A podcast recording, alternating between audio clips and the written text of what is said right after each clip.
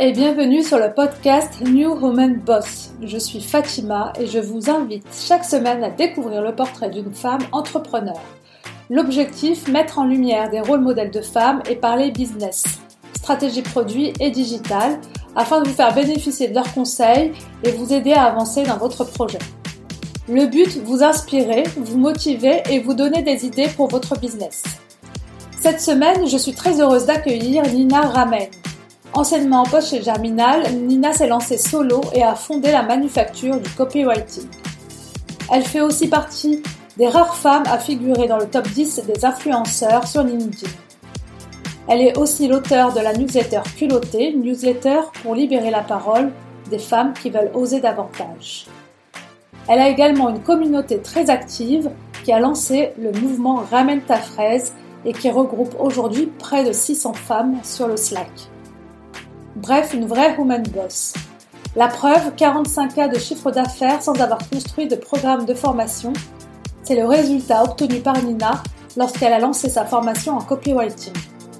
Dans cette interview, elle nous livre tous ses conseils pour créer sa formation et pour que celle-ci soit un succès.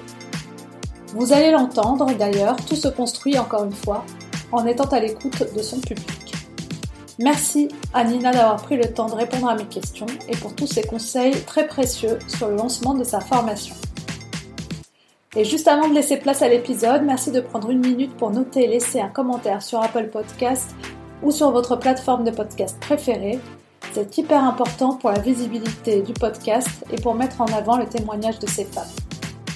Et maintenant, place à l'épisode.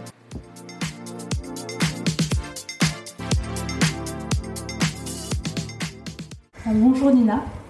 Bonjour à toi, merci de m'inviter. Merci à toi euh, d'avoir accepté cette euh, invitation. alors Nina, est-ce que juste tu peux te présenter pour ceux qui ne te connaissent pas? Oui, alors je m'appelle Nina Ramen et je suis fondatrice de la manufacture du copywriting. Copywriting avec un W, à ne pas confondre avec le copyright qui est le droit de la propriété intellectuelle. Le copywriting avec un W, c'est l'art de créer de l'engagement avec les mots. Engagement au sens large du terme, c'est-à-dire qu'en fait, si c'est euh, sur un réseau social, que ce soit Instagram, LinkedIn ou Facebook, c'est comment tu crées de l'engagement sur une publication, donc euh, un like, un commentaire. Si c'est par email, comment est-ce que tu fais, notamment dans des emails de prospection pour obtenir des réponses de tes prospects, que les emails soient ouverts et qu'il y ait des actions sur ces emails. Et enfin, si tu vends un produit en ligne euh, et que tu as une page de vente pour vendre ce produit, c'est comment tu fais pour que les gens cliquent sur le bouton acheter.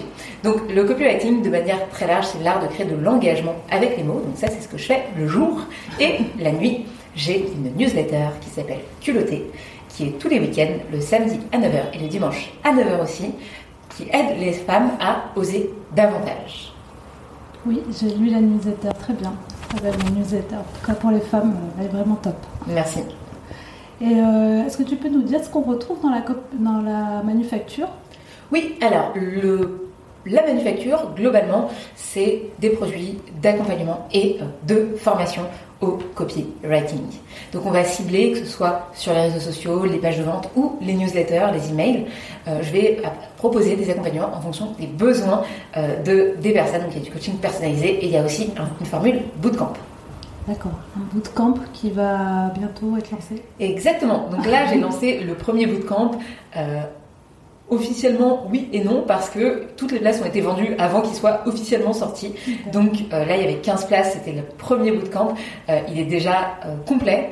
Et l'idée sur ce bootcamp-là, c'est de faire un focus particulier sur LinkedIn, comment on développe LinkedIn, comment on obtient du lead grâce à LinkedIn, donc des opportunités, comment on fait pour voilà, avoir en fait des clients qui viennent à nous sans avoir à faire de la prospection. Moi, c'est ce que j'ai aujourd'hui. Aujourd'hui, j'ai des clients qui viennent frapper à ma porte parce qu'ils ont envie de bosser avec moi et j'ai pas, j'ai plus à aller, euh, je n'ai pas à aller faire de la prospection. Et euh, deuxième aussi chose, c'est que même en rendez-vous client, les gens me connaissent déjà, ils m'ont déjà identifié sur mathématiques et donc ben, forcément, une fois qu'ils arrivent en rendez-vous commercial, ils sont déjà euh, prêts à acheter. Donc il n'y a plus qu'à euh, vraiment fixer le cadre de la prestation mhm. et euh, avancer ensemble, fixer une date. Donc c'est vraiment le contexte idéal, euh, je dirais, quand on veut vendre de manière générale, c'est quand même d'avoir ces limites. On ne vend pas, en fait, c'est la personne qui nous achète. Ouais. Et du coup, ce bootcamp, tu vas le faire régulièrement? Parce que là, celui-ci est complet. Tu vas en faire. Ouais, alors potentiellement, je vais refaire cette formule. Je vais voir aussi si elle fonctionne bien. Je vais prendre les retours des utilisatrices et je vais faire une deuxième session, potentiellement une troisième. Je ne sais pas encore si on restera sur un focus sur LinkedIn ou si peut-être on va euh, décliner ce bootcamp sur euh, la partie euh, newsletter par exemple ou la partie écrire des emails à froid. Mais en tout cas, une chose est sûre, c'est que on va garder cette formule et avec le temps, on va l'améliorer et on ouvrira d'autres promos, mais ce sera jamais des promos de 50 ou de 100 personnes, ça restera quelque chose en petit groupe parce que mon objectif c'est que ce soit le plus activable possible. Je veux que ce soit aussi semi-personnalisé. Je veux pas quelque chose qui soit trop généraliste. Je veux que les mm. gens ils puissent repartir avec des, de l'action. Donc notamment, je propose des sessions de coaching euh, dans le bootcamp qui sont faites avec moi, qui sont là, par exemple, dans le prochain bootcamp, c'est quatre coachings euh, avec moi. Donc vraiment, il y a, y a, cette partie-là où moi, je pense que pour enseigner, il faut montrer, faire et faire faire. Mm. Donc montrer, c'est bien. Bah, c'est enseigner, euh, ça peut être des formations en ligne, ça peut être voilà. Faire, c'est faire devant les gens, et faire faire, c'est aider la personne à faire par elle-même parce que on est tellement nombreuses et nombreux à avoir regardé des formations en ligne, à se dire ah ouais, ouais c'est super, et en fait on n'a jamais rien mis en pratique. Donc l'idée c'est quand même aussi de euh, de mettre en pratique, mettre en place exactement, d'activer euh, la mise en pratique. D'accord, très bien. Bah, merci pour celles que ça intéresse. Exactement. Et euh, aujourd'hui, Nina, je voulais aussi parler avec toi surtout de formation. Oui. Donc, voir avec toi comment on construit une formation, justement, que tu en as construit, euh, de, A à Z, comment on travaille son persona, comment ensuite on, la, on la teste et on la vend. Oui. Ok, merci pour la question. Super intéressant. Moi, j'ai créé trois formations en tout. Donc, la première, c'était une formation gratuite qui était par email, qui était les cinq étapes pour maîtriser le copywriting. Donc c'était une formation qui était gratuite, qui a fait 10 000 inscrits, donc euh, uniquement sur cette formation-là. Ensuite, euh, j'ai fait un produit de formation en ligne, donc c'était après le, le, programme par email, les gens ils achetaient la formation en ligne, et là, euh, il y a eu à peu près 400, je pense, ou 500 inscrits. Et là, dernière euh, formation que j'ai faite, c'est le bootcamp. Donc en fait, si tu veux, j'ai trois types d'expériences sur euh, la création de formation. Ce que je te propose, c'est que je te parle euh, d'abord de la première, comment est-ce que j'ai créé ma formation au copywriting en ligne. Oui. Après, on reparlera du bootcamp et je te, je te raconterai un peu comment j'en suis arrivée aussi à l'idée du bootcamp. Tout à fait. Alors, première chose, la formation en ligne. Moi, ce que j'ai fait, c'est que je vais d'abord créer une formation qui est gratuite. Dans cette formation gratuite, c'était un email par jour, tous les jours, pendant 5 jours, pour t'aider à apprendre le copywriting. Cette formation gratuite, elle sert à quoi? Elle sert à donner du contenu aux gens pour leur montrer une expertise et aussi à capter des emails de gens qui seraient potentiellement intéressés par le copywriting. Parce qu'évidemment, pour recevoir la formation en copywriting, on doit laisser son email. Donc, Là, qu'est-ce qui se passe? C'est qu'on a créé ce qu'on appelle un lead magnet, donc un aimant à lead. Un aimant à lead, c'est-à-dire que la personne doit laisser son email, son prénom, en contrepartie d'un contenu. Et donc là, avec les 10 000 inscrits, donc moi j'ai beaucoup beaucoup d'inscrits, donc ce, lead magnet, il, il faut le mettre sur les réseaux sociaux euh, ou sur les groupes qui sont euh, là où sont votre cible. Donc si vous avez euh, une cible par exemple pour aider les femmes dans leur syndrome prémenstruel, et eh ben sur Facebook, il y a beaucoup de groupes qui aident les femmes sur leur syndrome prémenstruel. Donc ça, c'est un endroit, par exemple. L'idée, c'est pas forcément de mettre tout le temps tout sur LinkedIn. C'est pas forcément là où est votre cible. Par contre, vous pouvez avoir des groupes sur Facebook ou euh, sur Instagram, vous faire relayer par des gens, ou sinon sur Slack ou même des groupes WhatsApp. Donc il faut voir où est votre cible. Et une fois que vous savez où est votre cible, là, vous diffusez votre lead magnet. Le lead magnet, euh, il va être sur une thématique précise. Ça sert à rien de faire un lead magnet sur le yoga si vous vendez des crypto-monnaies, enfin si vous vendez une formation en crypto-monnaie. Donc il faut avoir un lead magnet qui soit aligné avec euh, bah, votre euh, produit payant. Donc le format gratuit, en fait, il sert donc d'abord à capter des prospects. Donc une fois qu'on a ça, imaginons que vous arrivez à obtenir 500 adresses email. Moi, dans ce programme email, c'était premier email, bonjour, je me présente, je suis Nina, voilà comment ça va se passer, tu vas recevoir un email par jour, voilà ce qu'il y aura dans les emails, etc.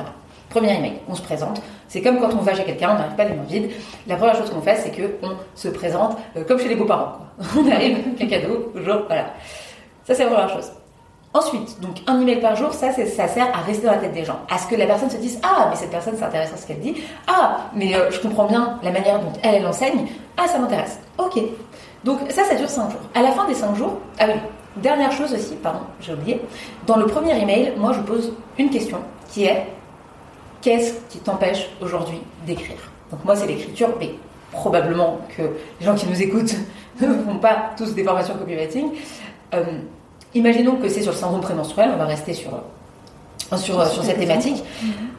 C'est quoi tes, tes, trois principales euh, douleurs sur ce syndrome? C'est quoi les trois principales questions que tu te poses? C'est quoi les principales difficultés auxquelles tu, es confronté Difficultés, par exemple, les médecins ne comprennent pas ce que j'ai, les médecins ne m'accompagnent pas, euh, il n'y a pas de contenu, je ne comprends pas ce qui m'arrive. Deuxième option, je sais qu'il y a des manières alternatives que de prendre des hormones ou de prendre des médicaments, comment est-ce que je peux faire? Etc. Donc là, en fait, on arrive déjà à des questions que les gens se posent. Donc, qu'est-ce qui se passe Et tu l'as bien, euh, tu l'as énoncé tout à l'heure, c'est qu'on commence à construire des personas. Donc moi, ce que j'ai fait, c'est que j'ai posé ces questions aux gens et j'ai récupéré une euh, centaine euh, de réponses. C'était les 100 premières réponses. Après, j'ai arrêté parce que ça faisait trop. Mais une centaine de réponses à la main. Et j'ai regardé les questions que les gens se posaient, leurs difficultés, leurs douleurs. Et ça, déjà, ça m'a donné une première base de matière première. D'accord. Juste une question, tu continues, toi tu en as eu plus d'une centaine, donc, euh, mais si on, à partir de combien de retours euh, tu penses qu'on peut créer vraiment un personnage? Même avec une dizaine de retours, en fait, tu vas voir ce qui revient. L'idée, c'est surtout de voir ce qui revient. Moi, dans le copywriting, c'est syndrome de l'imposteur, page blanche, j'ai peur du ridicule, j'ai peur des fautes d'orthographe. D'accord, à partir d'une dizaine de retours, déjà, on peut commencer à voir ce qui revient le plus. Voilà, exactement. Tu vas voir, en fait, le, ce qui compte, c'est pas à quoi ressemble la personne, c'est un homme, une femme, l'âge qu'elle a, ou voilà. c'est surtout à quoi elle pense, quelles sont ce qu'on appelle le BFD, Believe, Feeling, Desire. Donc, ça, c'est un bon euh, acronyme pour faire vos, vos personas. Ce qu'on appelle le Believe, Feeling, Desire, c'est Believe quelles sont les croyances de cette personne, feeling, qu'est-ce qu'elle ressent, et desire, de quoi elle a envie. Donc, believe, c'est je suis atteinte euh, d'un syndrome prémenstruel. Euh, feeling, c'est je me sens incomprise, je souffre, euh, je trouve pas de solution. Et desire, j'aimerais d'avoir un, remède qui correspond à mes attentes, qui soit naturel, avoir un remède, euh, une, une, solution qui soit reconnue et d'être entendu sur mon problème, par exemple. Donc là, voilà, on a commencé à construire un persona. Euh, l'idée, c'est d'avoir globalement des euh, pain points et des désirs. Voilà, en gros. Des pain points, des points de douleur et des désirs. Donc, c'est comme ça qu'on crée notre persona, on récolte des données sur nos, euh, nos, nos, lecteurs, exactement.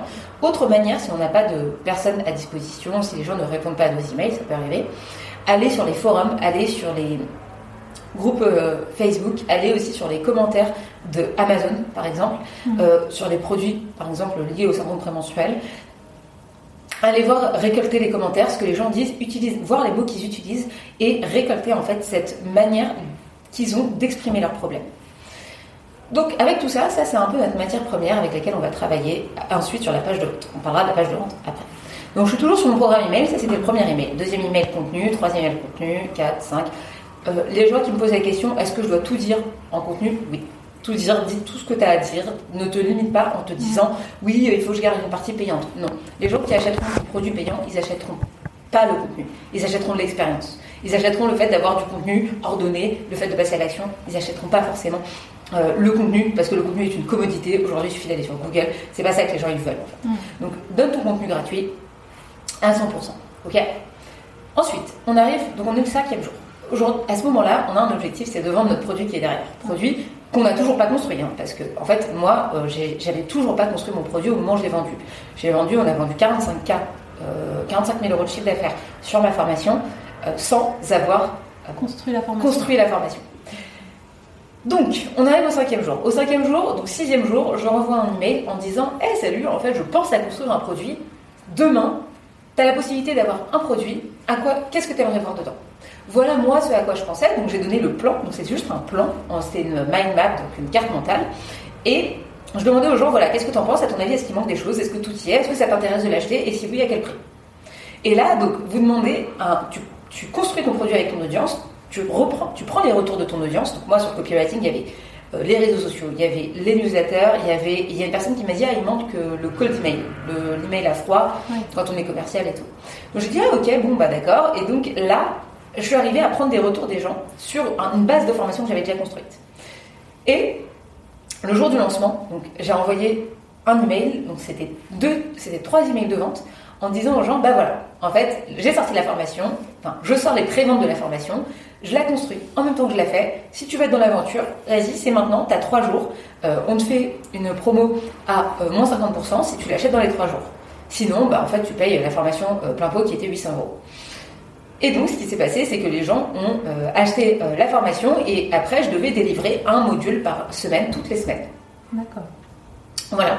Et c'est comme ça, en fait, que euh, j'ai pu euh, construire mon produit. Une fois que les gens sont onboardés dans la formation, une fois qu'ils sont arrivés dans la formation, j'avais construit un premier module, qui est un module un peu l'état d'esprit du copywriting avec les bases. Et euh, je demandais aussi, j'avais créé un groupe privé sur lequel je demandais aux gens, ok, tu veux parler de quoi? C'est quoi ton prochain module? Tu veux parler de quoi? Je faisais des suggestions et les gens me disaient Ah bah voilà, je veux parler de ça, ça, ça. Aussi, autre manière aussi d'avoir des idées de contenu, pose la question aux gens Ok, c'est quoi tes trois problèmes sur LinkedIn? Oh, ah bon, bah ok, ok, tac, tac, tac. Donc là, voilà, là, là euh, tu as créé en fait une formation avec euh, son audience.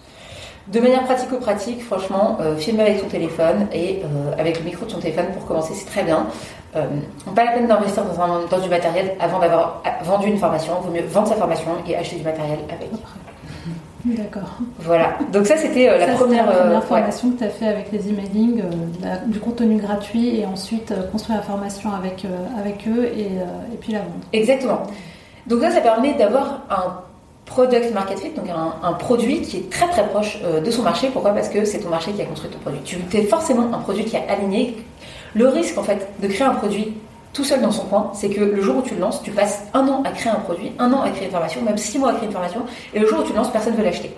Et là, l'avantage, c'est qu'en fait, tu vends avant de créer ton produit, tu vends euh, ta, formation avant de l'avoir créée, et derrière, tu la construis avec les gens. Donc, l'avantage, c'est que les gens ne peuvent que l'aimer, puisque c'est eux qui l'ont créé. C'est un peu l'effet Ikea aussi. C'est euh, l'effet Ikea, c'est pourquoi, en fait, les meubles Ikea, euh, on les Qu'est-ce qu'il y a de spécial, spécial? C'est que c'est nous qui l'avons construit, on a vissé telle vis à tel moment, on sait que la porte elle tient pas très bien. Voilà. Donc en fait, c'est un peu l'effet notre travail à la fin. Exactement, c'est ça. Donc voilà, ça c'était un peu le, résumé sur la formation en ligne et euh, sur la formation euh, gratuite par email. Maintenant, la formation Bootcamp. Donc ça, c'est le nouveau produit que j'ai lancé. C'est un produit qui, est, qui est à distance, mais euh, qui n'est pas préenregistré. Donc il y a vraiment une partie euh, directe euh, en live avec les gens. Comment ça s'est passé? Alors, en fait, j'ai toujours, ça fait 4 ans que j'ai une audience, parce que j'ai travaillé à l'école du recrutement, où je publiais euh, pratiquement tous les jours sur LinkedIn, très très souvent. Chez Germinal, pareil.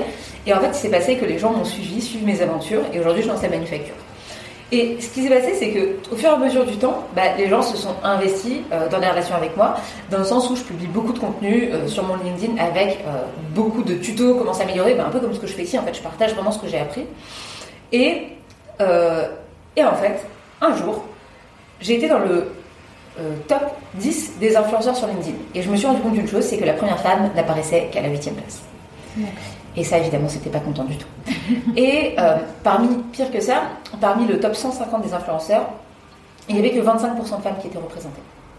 Donc pas seulement dans le top 10, c'est dans le top 150 en fait le problème. Et donc là, je me suis dit, ok, en fait, j'aimerais moi que l'année prochaine, en 2022, on soit à 50-50. Comment tu l'expliques euh Alors j'ai demandé justement à la personne qui a créé ce classement, euh, lui, alors j'explique de deux manières. La première manière, c'est que je pense que les femmes dans l'environnement professionnel sont moins prises au sérieux. Donc qu'elles créent des postes qui font moins d'engagement. Elles sont moins écoutées, elles sont moins... Euh, elles sont moins, l'adhésion. Euh, c'est la fameuse euh, expérience des signatures qui sont échangées entre un homme et une femme. On échange les signatures. Dans un cas, l'homme, il se retrouve avec plein de galères qu'il n'avait pas avant, et la femme, elle se retrouve justement avec des trucs hyper faciles euh, et tout le monde qui lui dit oui. Donc je pense qu'il y a un peu un effet, euh, en fait, quand on voit une femme poster, ben, on va plus facilement, plus difficilement créer de l'engagement, plus, plus difficilement adhérer à son propos. Donc ça, c'est la première chose. Et la deuxième chose, deuxième explication, c'est que les femmes en tout cas des femmes qui étaient étudiées dans le cadre euh, de ce classement, publient deux fois moins. Donc elles prennent moins facilement la parole. Donc pour moi, c'est un peu les deux euh, éléments qui sont corrélés. Et moi, je vais essayer d'agir sur le deux, sur, sur le deuxième élément, celui que d'activer le deuxième élément. Moi, j'essaie d'activer le premier d'une autre manière, mais euh, en tout cas d'agir concrètement sur le deuxième. Et donc j'ai lancé un live. Donc ça, c'est un autre, un autre lead magnet. Alors pour le coup, c'était pas fait pour à la base, mais pour les gens qui nous regardent, qui sachent qu'en fait, il n'y a pas que des programmes email pour faire du lead magnet. Tu peux aussi faire un webinar. Donc je fais un webinar pour aider les femmes à publier sur LinkedIn. Et euh, il y a eu 500 euh, inscrites, super. Euh, je me pointe au webinar, je fais, mon, je fais ma présentation, ça se passe bien. Et dans les commentaires, à un moment, je vois quelqu'un qui dit Ah, mais si on lançait un hashtag ramène ta fraise ah, et, et, en fait, qu'est-ce qui s'est passé? C'est que la, mon audience est devenue une communauté. La différence entre une communauté et une audience, c'est que la communauté, elle vit sans toi. Hmm. L'audience, elle ne vit pas sans toi. Et j'avais une audience et j'ai une communauté. Les gens se sont rassemblés, se sont dit Ok, bah, on a tous envie de d'être dans ce projet commun, qui est bah, comment est-ce qu'on peut prendre, plus la, prendre la parole plus facilement quand on est une femme. Mm. Et là, euh, le groupe a été créé. Euh, cinq jours après, il y avait 500 personnes dessus. Aujourd'hui, on a créé un Slack, il y a 600 personnes dessus. Euh, tout ça en moins de bah, une semaine et demie. Donc ça, ça, a eu, ça a pris une ampleur énorme. Et donc là, il faut aussi savoir écouter le marché. Et donc là, pour créer mon deuxième produit, je me suis rendu compte bah, qu'il y avait un vrai besoin. Et que, contrairement à la formation en ligne, le besoin, il était plus de s'entraider et de se soutenir, en fait. Et c'est pour ça que j'ai créé le bootcamp, parce que le bootcamp, l'objectif, c'est, oui, moi je suis là pour transmettre et pour enseigner, mais il y a aussi une vraie émulation de groupe. Et ça, il y a une deuxième force, qui est, il y a la force Nina qui enseigne, mais il y a aussi la force du groupe qui est... Qui s'entraide. qui s'entraide. Et ça, en fait, c'est comme ça que j'ai créé ce produit-là. C'est parce que j'ai vu, euh, j'ai vu ce, ce besoin-là. Donc après, il faut savoir l'interpréter. C'est ça qui est pas facile, je pense. Mais le fait d'avoir une communauté et des gens, bah, ça, ça a été la première étape. Et donc ce que j'ai fait, c'est j'ai créé une page de vente, donc page de vente, page de vente dans laquelle j'ai repris les éléments que moi j'avais captés des questions qu'on m'avait posées, comment on surmonte le syndrome de l'imposteur, euh, etc. Donc des, des, points de douleur que j'avais déjà identifiés. J'ai fait ma page de vente, je l'ai postée dans le groupe Raventa Fraise, donc pas du tout publiquement. C'est pour ça que je vends. En fait, publiquement, je ne vends aucun produit.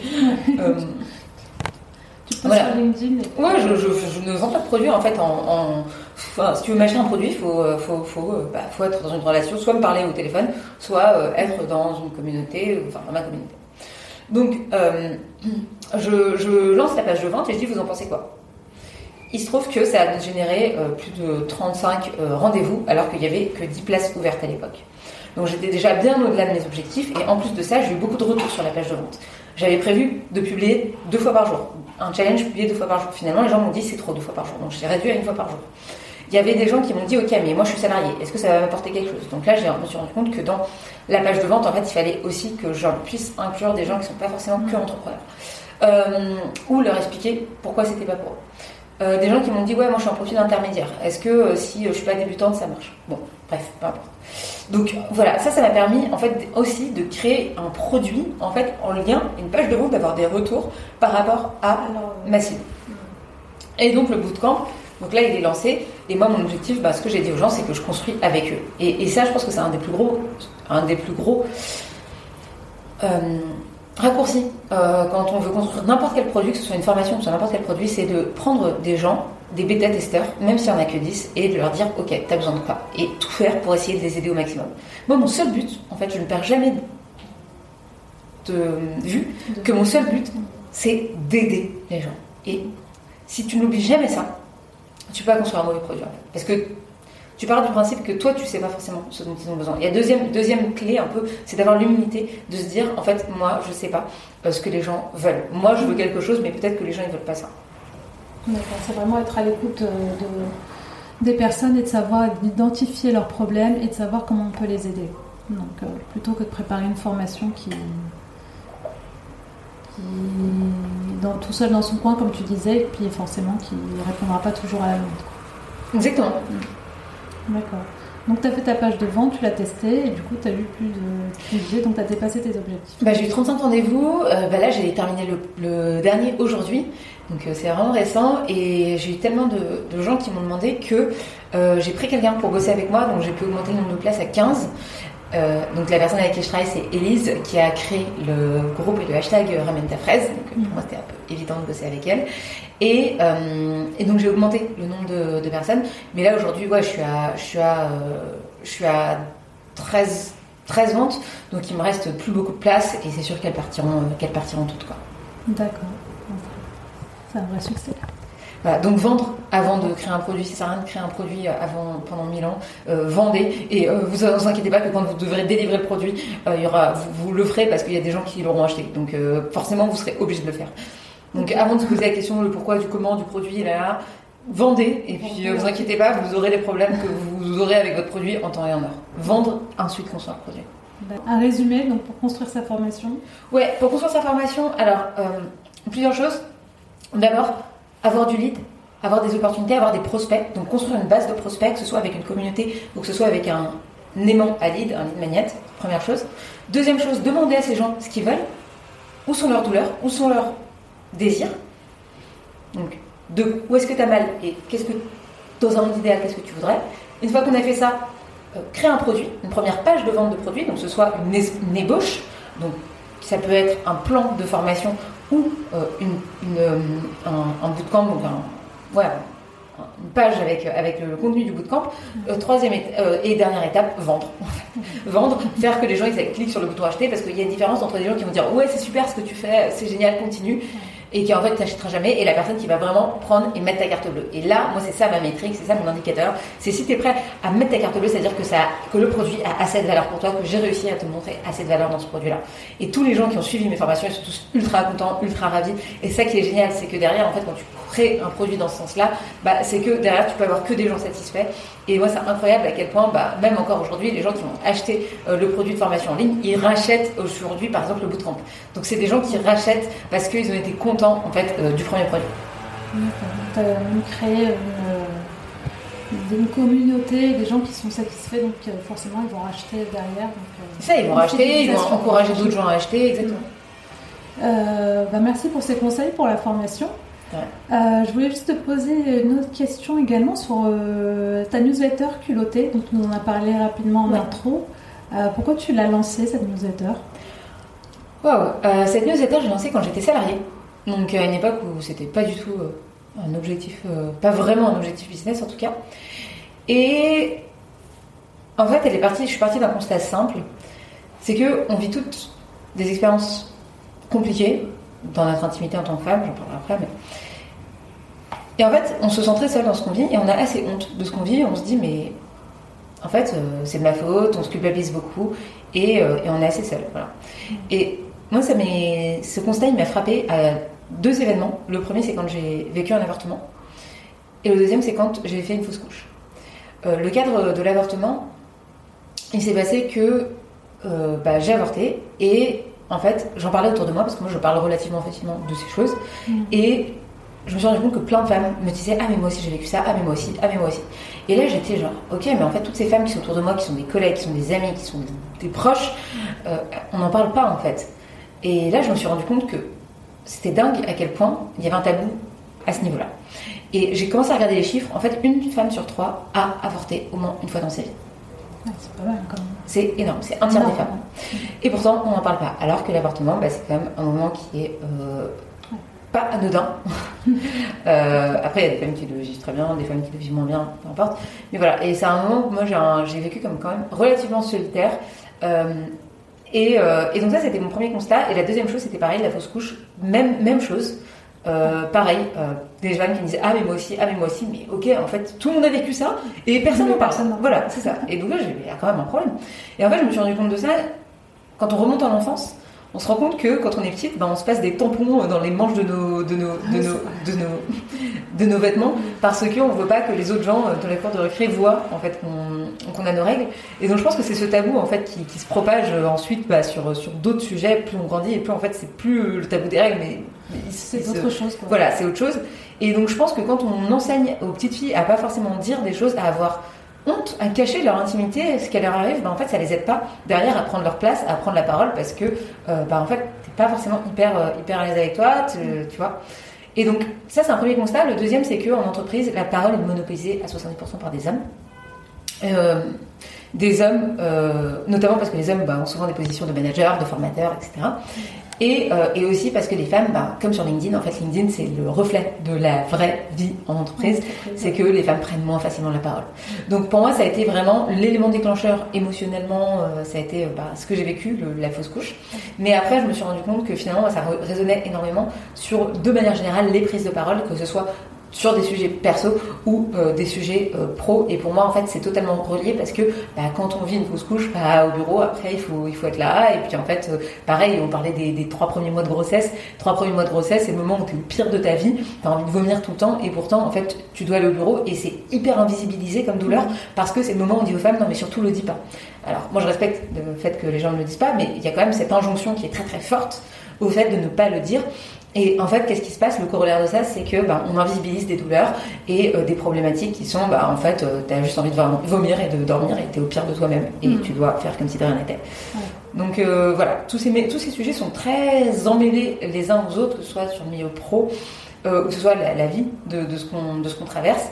Et, et, pour moi, il y a un vrai sujet autour du fait de prendre la parole, c'est-à-dire exprimer, prendre la parole pour négocier son salaire, prendre la parole pour bah, dire, ok, ben voilà, moi ce que j'ai vécu point en fait, mm. juste partager. Et il se passe aussi que quand on partage ce qu'on a vécu, nos vécus de femmes, ben en fait, l'empathie répare la honte.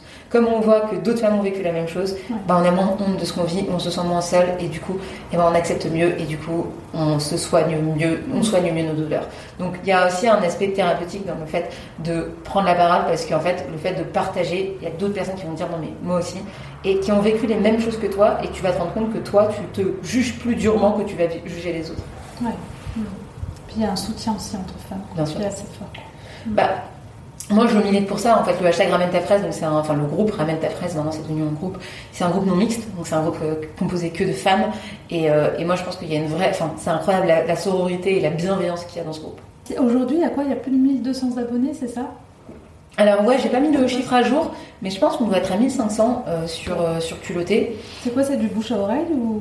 Ouais, c'est que du bouche à oreille. Je fais pas du tout. Au début, j'ai fait quelques quelques communications dessus, mais c'est principalement du bouche à oreille et du transfert, en fait, d'emails, de, choses comme ça. Donc 1200, 1200 emails, le chiffre n'est pas à jour, je pense qu'on est plus autour de 1500. Et, et c'est principalement des gens qui ont transféré les adresses. J'ai fait des, quelques posts pour avoir de l'acquisition. Mais, euh, mais aujourd'hui, euh, je le fais plus trop et je vois que j'ai toujours un trend de gens qui, qui s'abonnent régulièrement.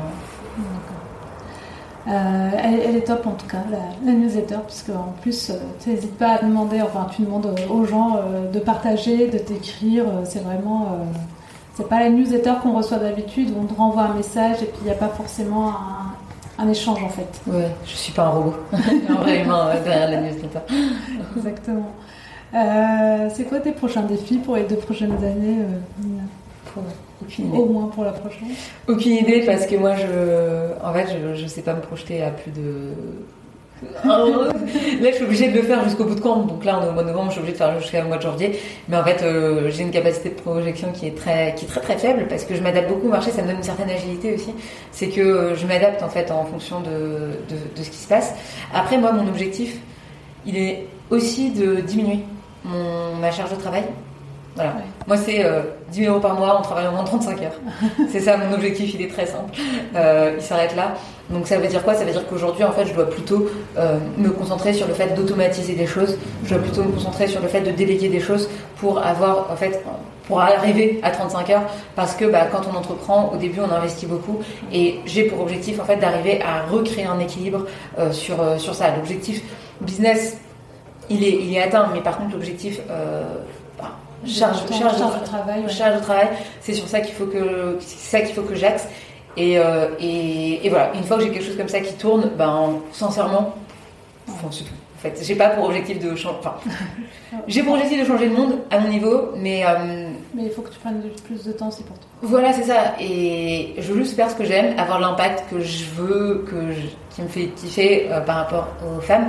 Mais ça, bon, bah, en fait, il suffit entre guillemets de créer du contenu, d'avoir de, l'impact, d'échanger, voilà, de, de, passer du temps. Euh, voilà, et c'est un, un temps que je veux garder aussi et que je veux pas, euh, je veux pas amoindrir. Donc c'est aussi l'objectif de pouvoir euh, derrière ben, automatiser des choses sur le, la partie business parce que donner du contenu gratuit c'est bien, mais derrière en fait s'il n'y a pas de contenu payant, et eh ben il n'y a pas de contenu gratuit. Donc donc il y y a, ça aussi, il y a le fait de trouver un équilibre entre ce que je donne beaucoup, enfin je donne beaucoup gratuitement et j'adore ça et c'est l'impact que j'ai dans le monde quoi. Mais il euh, faut toujours trouver un équilibre euh, sur la partie euh, financière. Parce que si toi t'es pas bien, si toi t'es pas serein, bah, en fait tu seras moins bon, tu seras moins impactant et, et surtout tu sais pas viable. Donc si tu c'est pas viable, donc ça veut dire que sur le long terme tu pourras pas avoir de l'impact parce que bah, en fait tu pourras avoir l'impact pendant 6 mois et puis au bout de 6 mois bah, tu seras en galère et, et, en fait tu pourras pas aller plus loin. Donc en fait avoir aussi un revenu sur lequel tu es serein, c'est aussi garantir que tu puisses bah, avoir de l'impact de manière euh, gratuite, entre guillemets, la plus, de faire du contenu gratuit au plus grand nombre euh, de manière pérenne. On n'a pas plus de mal, nous, les femmes, justement, à aller chercher euh, le business, l'argent, en fait. Ah si, si, j'ai un vrai tabou entre être une femme et, aimer l'argent et vouloir de l'argent. Enfin, moi, j'adore l'argent, il n'y a pas de problème avec ça, mais il y, a un tabou. C'est vrai Il y a un tabou sur ça, il y a, ouais, t'es une femme, t'es vénale, alors que les hommes, ils n'ont aucun problème à dire oui. et, et d'ailleurs, c'est marrant aussi parce que en termes de négociation, les femmes négocient beaucoup moins facilement. Elles sont beaucoup plus. Euh... Négocient toujours en dessous. Ouais, euh, il n'y a que 8% des femmes qui négocient leur premier salaire contre 43, euh, contre 53%, des, 53 des hommes. Donc, ah. tu vois, il y a une grosse différence entre euh, les femmes qui négocient moins facilement et les hommes. Alors, probablement que les hommes devraient aussi encore plus négocier, c'est pas ça le sujet. Mais voilà. Et il y a aussi autre chose que je fais, c'est que, effectivement, oui, moi, j'essaie je, d'encourager les femmes. Quand je vends des prestats, bah, je vais euh, pas négocier par exemple, ou quand je travaille avec des personnes et que c'est des femmes, je négocie jamais leur euh, TJM par exemple. Je négocie jamais euh, les prestats avec les femmes parce que je sais qu'elles sont déjà en galère sur le prix qu'elles annoncent. Donc c'est en dessous du marché en général, c'est ça. Ah. Ouais, ouais, ouais, si c'est en dessous du marché. Et quand je vends des produits, c'est marrant, mais je, ouais, je, je le dis, mais, mais en général, je, je, vends toujours plus cher à un homme qu'à une femme parce que, en fait, je sais que la femme, de toute façon, gagne moins. Et quel conseil tu donnerais justement à une femme qui, veut se lancer et qui ne se trouve pas euh, légitime euh, se lancer par exemple dans la formation justement Plusieurs choses. La première, c'est euh, il y a probablement des gens qui te posent des questions dans ta vie me demande euh, ah mais comment on fait ça comment on fait ça? Bah en fait ça veut dire que t'es légitime vu que en fait on te pose la question. Je sais pas si t'es designer graphique et qu'il y a euh, tes potes qui viennent te voir en disant ah bah j'ai besoin de refaire ma plaquette euh, est-ce que tu peux m'aider? Bah ça veut dire que t'es légitime. Donc déjà il y, a ça. Deuxième chose il faut pas se comparer son intérieur avec l'extérieur des autres. Nous on voit nos doutes on voit nos faiblesses mais on voit pas en fait les faiblesses des autres et les doutes des autres quand on voit leur site internet quand on voit quand on les voit sur les réseaux sociaux en fait on se rend pas compte. Mais moi typiquement je passe ma vie à douter en fait. Et les gens quand ils me voient ils disent ah là qu'est-ce qu'elle a confiance en elle? Ouais mais en fait tu me vois pas je suis en PLS le soir en disant est-ce que j'ai bien fait de faire ça ou pas? Voilà, donc en fait il faut se dire qu'on on voit notre, on compare notre intérieur avec l'extérieur des autres et euh, et euh, et dernière chose, arrêter d'être auto-centré. En fait, le, manque de légitimité, c'est assez auto-centré. C'est se regarder un peu le nombril, alors que l'autre personne, elle te dit, t'es légitime, puis qu'elle vient te voir, elle veut t'acheter. Donc arrête de te dire, euh, est-ce que je suis légitime ou pas? T'as quelqu'un qui te dit, je veux, donc fais confiance à l'autre aussi, au lieu de te regarder toi, regarde l'autre. Et si l'autre te dit, ben, je veux t'acheter, bah ok, en fait, euh, vends-lui. Et une fois que tu l'auras vendu, si tu as vu que tu peux lui vendre, ça veut dire que tu es légitime. Parce qu'en fait, sinon, la personne ne t'aurait pas acheté si tu pas légitime.